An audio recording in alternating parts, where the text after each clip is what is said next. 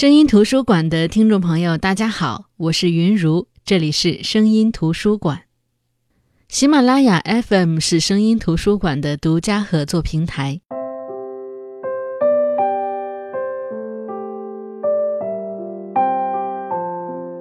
最近在读北京燕山出版社二零一八年出版的汪曾祺的散文集《找点乐子》。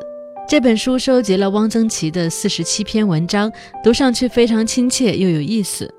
就像汪曾祺所说的：“人活着就得有点兴致，兴致二字在这本书里最能体现。”今天我就跟大家来读其中的一篇《泡茶馆》。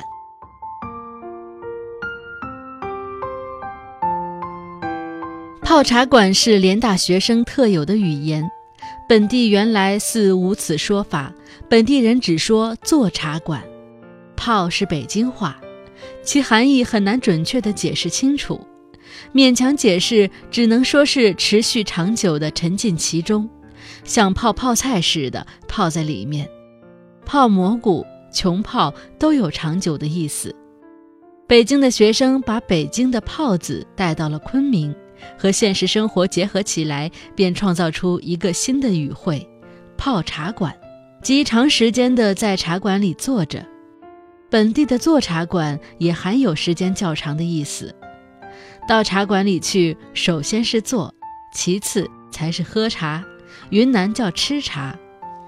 不过联大的学生在茶馆里坐的时间往往比本地人长，长得多，故谓之泡。有一个姓陆的同学是一怪人，曾经徒步旅行半个中国。这人真是一个泡茶馆的冠军。他有一个时期整天在一家熟识的茶馆里泡着，他的盥洗用具就放在这家茶馆里，一起来就到茶馆里去洗牙刷脸，然后坐下来泡一碗茶，吃两个烧饼，看书，一直到中午，起身出去吃午饭。吃了饭，又是一碗茶，直到吃晚饭。晚饭后又是一碗，直到街上灯火阑珊，才夹着一本很厚的书回宿舍睡觉。昆明的茶馆共分几类，我不知道，大别起来只能分为两类：一类是大茶馆，一类是小茶馆。正义路原先有一家很大的茶馆，楼上楼下有几十张桌子，都是鼻气子漆的八仙桌。很鲜亮，因为在热闹地区做客常满，人声嘈杂，所有的柱子上都贴着一张很醒目的字条：“莫谈国事。”时常进来一个看相的术士，一手捧一个六寸来高的纸片纸，上书该术士的大名，只能叫做大名，因为常常不带姓，不能叫姓名，又不能叫法名、艺名，因为他并未出家，也不唱戏。一只手捏着一根纸梅子，在茶桌间绕来绕去，嘴里念说着：“送看手相不要钱，送看手相不要钱。”他手里这根梅子，即是看手相时用来指示手纹的。这种大茶馆有时唱尾鼓，尾鼓即有演员或票友清唱。我很喜欢“尾鼓”这个词，唱尾鼓的演员、票友好像不是取报酬的。只是一群有同好的闲人聚拢来唱着玩，但茶馆却可借来招揽顾客，所以茶馆便于闹市张贴告条：某月日为鼓。到这样的茶馆来，一边听尾鼓，一边吃茶，也就叫做吃尾鼓茶。尾鼓这个词大概是从四川来的，但昆明的尾鼓似多唱滇剧。我在昆明七年，对滇剧始终没有入门，只记得不知什么戏里有一句唱词：“孤王头上长青苔。”孤王的头上如何会长青苔呢？这个设想实在是奇，因此一听就永不能忘。我要说的不是那种大茶馆，这类大茶馆我很少涉足，而且有些大茶馆，包括正义路那家兴隆鼎盛的大茶馆。后来都陆续停闭了。我听说的是联大附近的茶馆，从西南联大新校舍出来有两条街，凤柱街和文林街都不长，这两条街上至少有不下十家茶馆。从联大新校舍往东折向南，进一座砖砌的小牌楼式的街门，便是凤柱街。街角右手第一家便是一家茶馆，这是一家小茶馆，只有三张茶桌，而且大小不等，形状不一的茶具也是比较粗糙的，随意画了几笔兰花的盖碗。除了卖茶，檐下挂着大串大串的草鞋和地瓜，即湖南人所谓的凉薯，这也是卖的。张罗茶座的是一个女人，这女人长得很强壮，皮色也颇白净。她生了好些孩子，身边常有两个孩子围着她转，手里还抱着一个孩子。她经常敞着怀，一边奶着那个早该断奶的孩子，一边为客人冲茶。她的丈夫比她大得多，壮如猿猴，而目光锐利如鹰。她什么事情也不管，但是每天下午却捧了一个大碗喝牛奶。这个男人是一头种畜，这情况使我们颇为不解。这个白皙强壮的妇人，只凭一天卖几碗茶，卖一点草鞋地瓜，怎么能喂饱了这么多张嘴，还能供应一个懒惰的丈夫每天喝牛奶呢？怪事，中国的妇女似乎有一种天授的惊人的耐力，多大的负担也压不垮。由这家往前走几步，斜对面曾经开过一家专门招徕大学生的新式茶馆。这家茶馆的桌椅都是新打的，涂了黑漆。堂倌系着白围裙，卖茶用细白瓷壶，不用盖碗。昆明茶馆卖茶一般都用盖碗，除了清茶，还卖沱茶、香片、龙井。本地茶客从门外过，伸头看看这茶馆的局面，再看看里面坐的满满的大学生，就会挪步另走一家了。这家茶馆没有什么值得一记的事，而且开了不久就关了。连大学生至今还记得这家茶馆，是因为隔壁有一家卖花生米的。这家似乎没有男人，站柜卖货的是姑嫂两人。都还年轻，成天涂脂抹粉，尤其是那小姑子，见人走过折作媚笑。连大学生叫她花生西施。这西施卖花生米是看人行事的，好看的来买就给的多，难看的给的少。因此，我们每次买花生米都推选一个挺拔英俊的小生去。再往前几步，路东是一个绍兴人开的茶馆。这位绍兴老板不知怎么会跑到昆明来，又不知为什么在这条小小的凤柱街上来开一腔茶馆。他至今乡音未改，大概他有一种独在异乡为异客的情绪，所以对待从外地来的联大学生异常亲热。他这茶馆里除了卖清茶，还卖一点芙蓉糕、萨琪玛、月饼、桃酥，都装在一个玻璃匣子里。我们有时觉得肚子里有点缺空，而又不到吃饭的时候，便到他这里一边喝茶一边吃两块点心。有一个善于吹口琴的姓王的同学，经常在绍兴人茶馆里喝茶。他喝茶可以欠账，不但喝茶可以欠账，我们有时想看电影而没有钱，就由这位口琴专家出面向绍兴老板借一点。绍兴老板每次都是欣然地打开钱柜，拿出我们需要的数目，我们于是欢欣鼓舞，兴高采烈，迈开大步直奔南平电影院。再往前走过十来家店铺，便是凤柱街口，路东路西各有一家茶馆。路东一家较小，很干净，茶桌不多，掌柜的是一个瘦瘦的男人，有几个孩子。掌柜的事情多，为客人冲茶续水，大都由一个十三四岁的大儿子担任。我们称他这个儿子为主任儿子。街西那家又脏又乱，地面坑洼不平，一地的烟头、火柴棍、瓜子皮。茶桌也是七大八小，摇摇晃晃，但是生意却特别好，从早到晚人坐得满满的。也许是因为风水好，这家茶馆正在凤柱街和龙祥街交接处，门面一边对着凤柱街，一边对着龙祥街。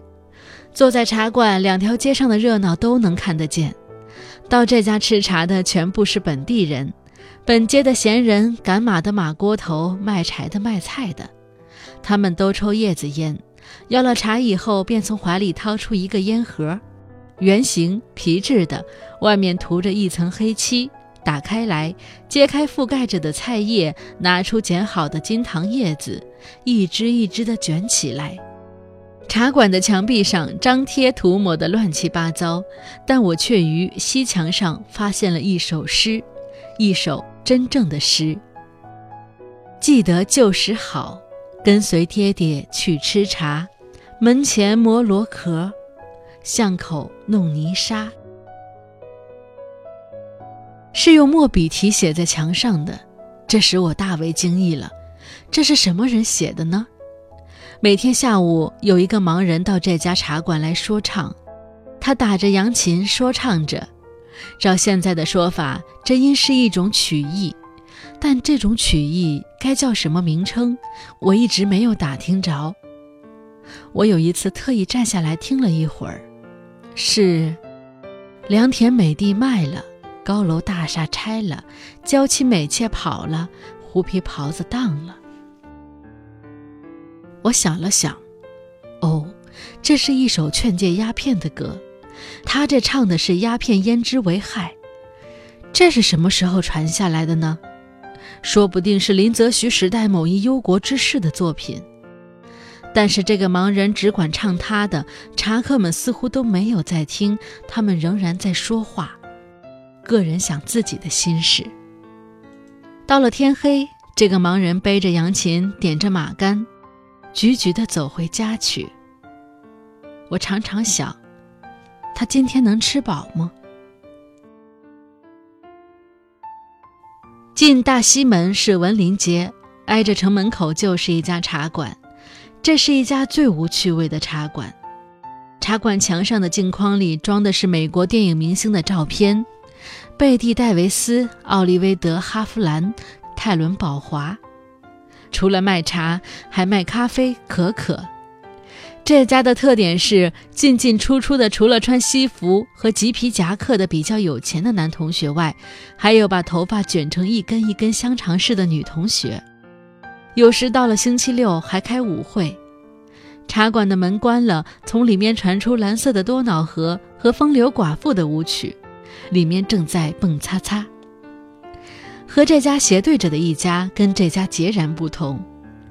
这家茶馆除卖茶，还卖煎血肠。这种血肠是牦牛肠子灌的，煎起来一街都能闻见一种极其强烈的气味，说不清是异香还是奇臭。这种西藏食品，那些把头发卷成香肠一样的女同学是绝对不敢问津的。由这两家茶馆往东不远几步，西南便可折向前局街。街上有一家老式的茶馆，楼上楼下茶座不少。说这家茶馆是老式的，是因为茶馆备有烟筒，可以租用。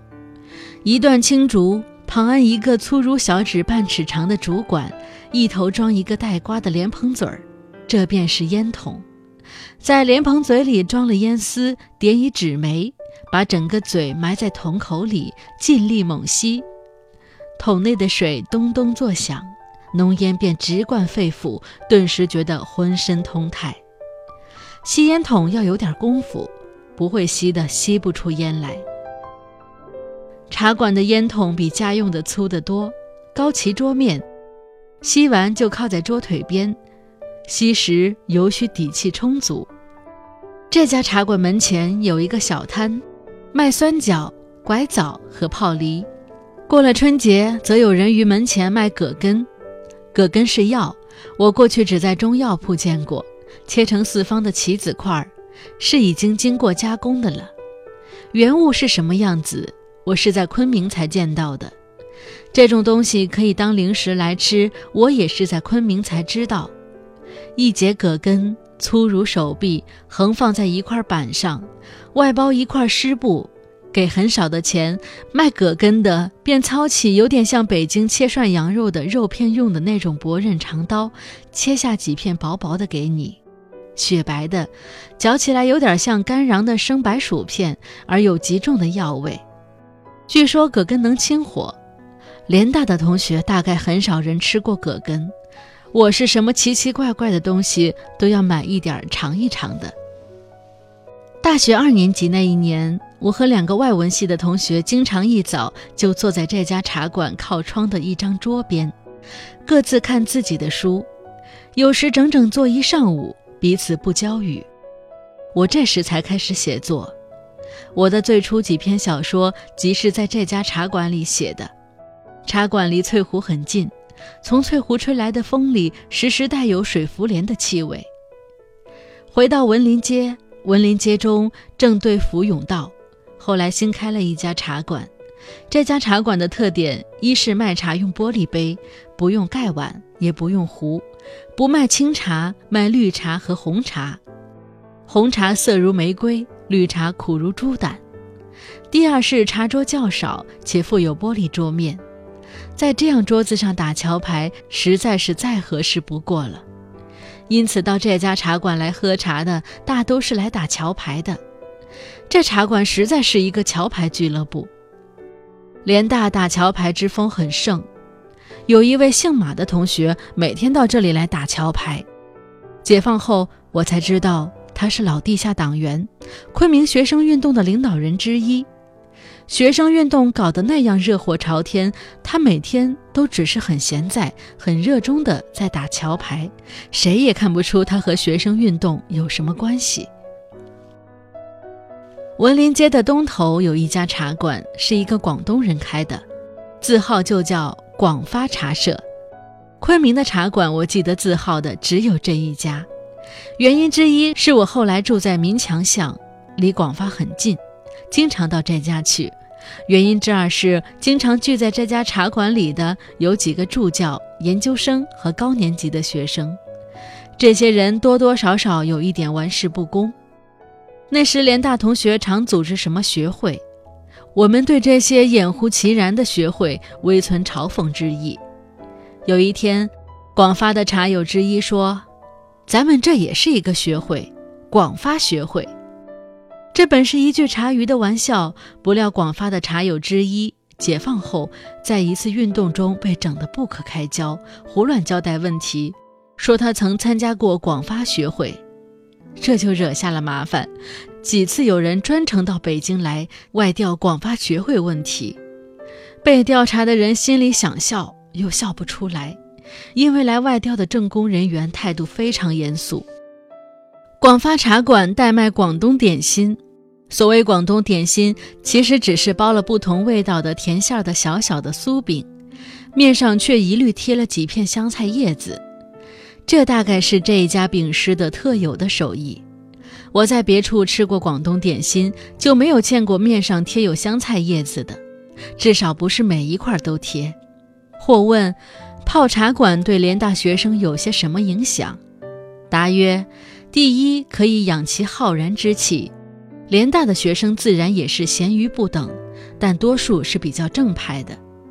那是一个污浊的而混乱的时代，学生生活又穷困得近乎潦倒，但是许多人却能自诩清高，鄙视庸俗，并能保持绿意葱茏的幽默感，用来对付恶浊和穷困，并不颓丧灰心。这跟泡茶馆是有些关系的。